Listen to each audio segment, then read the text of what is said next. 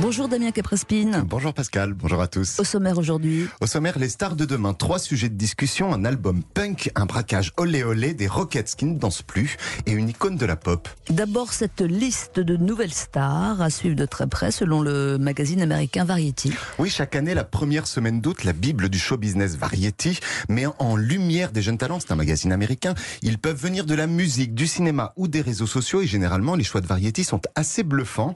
L'acteur Timothée Chalamet, le casting de la série Stranger Things ou encore la chanteuse Billie Eilish en ont fait partie. Et cette année, la liste est une fois de plus éclectique et surprenante. Elle a été dévoilée hier. Alors on y croise entre autres la TikTokeuse Charlie D'Amelio, la drag queen Aquaria ou encore la chanteuse Dua Lipa. Mais trois nouvelles stars tirent vraiment leur épingle du jeu.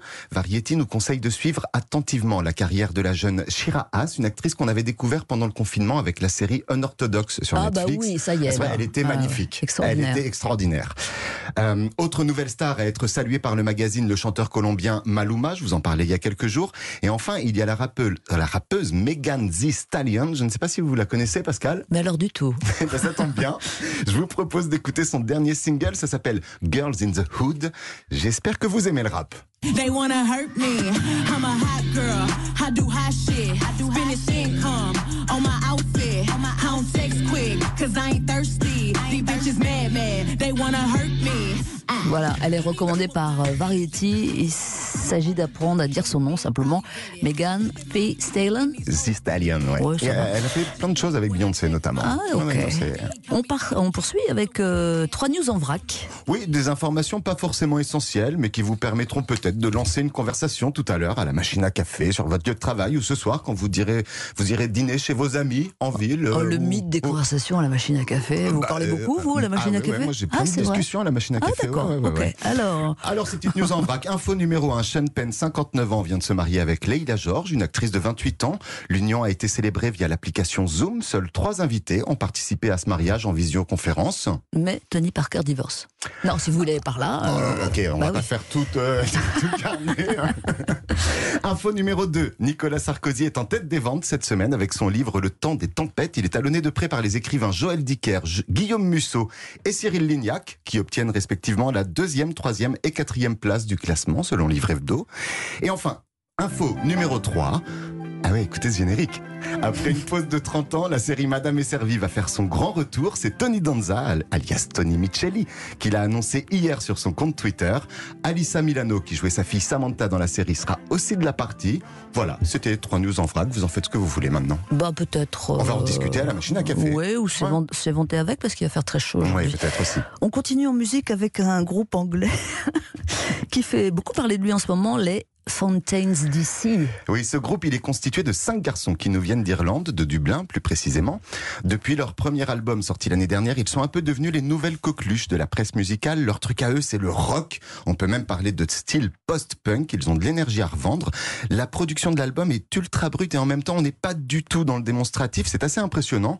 Leur album, il s'appelle, alors là, je vais me planter, ça je suis sûr, euh, Heroes Death. Ah non, parfait. Ouais, parfait, parfait. Ils se sont un peu calmés quand même par rapport à leur précédent album, mais ça reste quand même très, très, très revigorant. Moi, je crois que c'est pas mal pour ce début de matinée. Je vous propose qu'on écoute un extrait.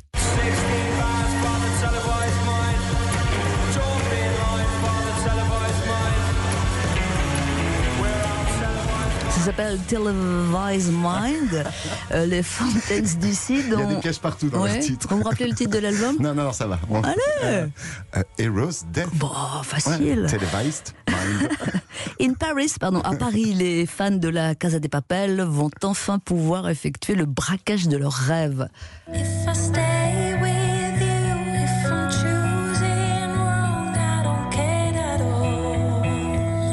C'est un jeu de rôle qui était prévu au mois d'avril, mais qui a dû être repoussé en raison du confinement. Alors si vous êtes intrépide comme Tokyo ou Berlin, ou si votre truc à vous c'est de tout diriger avec panache, comme le professeur et le professeur, cette nouvelle devrait vous ravir. En octobre prochain, la prestigieuse Monnaie de Paris va servir de décor à un escape game inspiré de la série Netflix.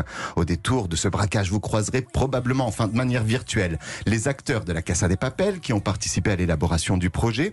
L'expérience, elle va durer une heure et les places seront en vente sur le site feverup.com. La billetterie ouvre ses portes le 18 août, mais alors attention, il y a déjà du monde en liste d'attente, donc bonne chance Ah. pour décrocher votre ticket d'entrée. Ouais, c'est gros succès. En attendant, vous pouvez toujours vous confectionner un masque avec les célèbres moustaches de Salvador Dali, puisqu'il faudra bien évidemment respecter les consignes sanitaires. Et pour info, attention, mauvaise nouvelle, les créateurs de la série viennent d'annoncer que la cinquième saison de la Casa des Papel, actuellement en tournage, sera aussi la dernière. Tristesse. Je sais que vous aimez la Casa des Papel. Ouais, vous devez on- être très triste. Non on est au bout en même temps là. hein. On arrive un Ouais. peu au bout. Mais Mais peut-être que le professeur, on le retrouvera Mmh, ailleurs. un Euh, spin-off, un spin-off, il faudrait un faire quelque chose. spin-off ou un, Ouais. un préquel. Un préquel.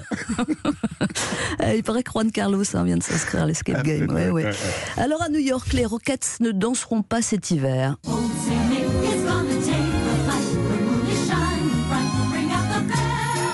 Les Rockets, c'est une institution aux États-Unis. Imaginez, c'est un peu comme les danseuses du Moulin Rouge, mais avec un peu moins de French cancan et beaucoup plus d'entertainment à l'américaine. Elles chantent, elles dansent, elles se déguisent. Leurs chorégraphies sont assez spectaculaires. Et tous les ans, à Noël, les Rockets donnent rendez-vous aux New-Yorkais dans la prestigieuse salle du Madison Square Garden.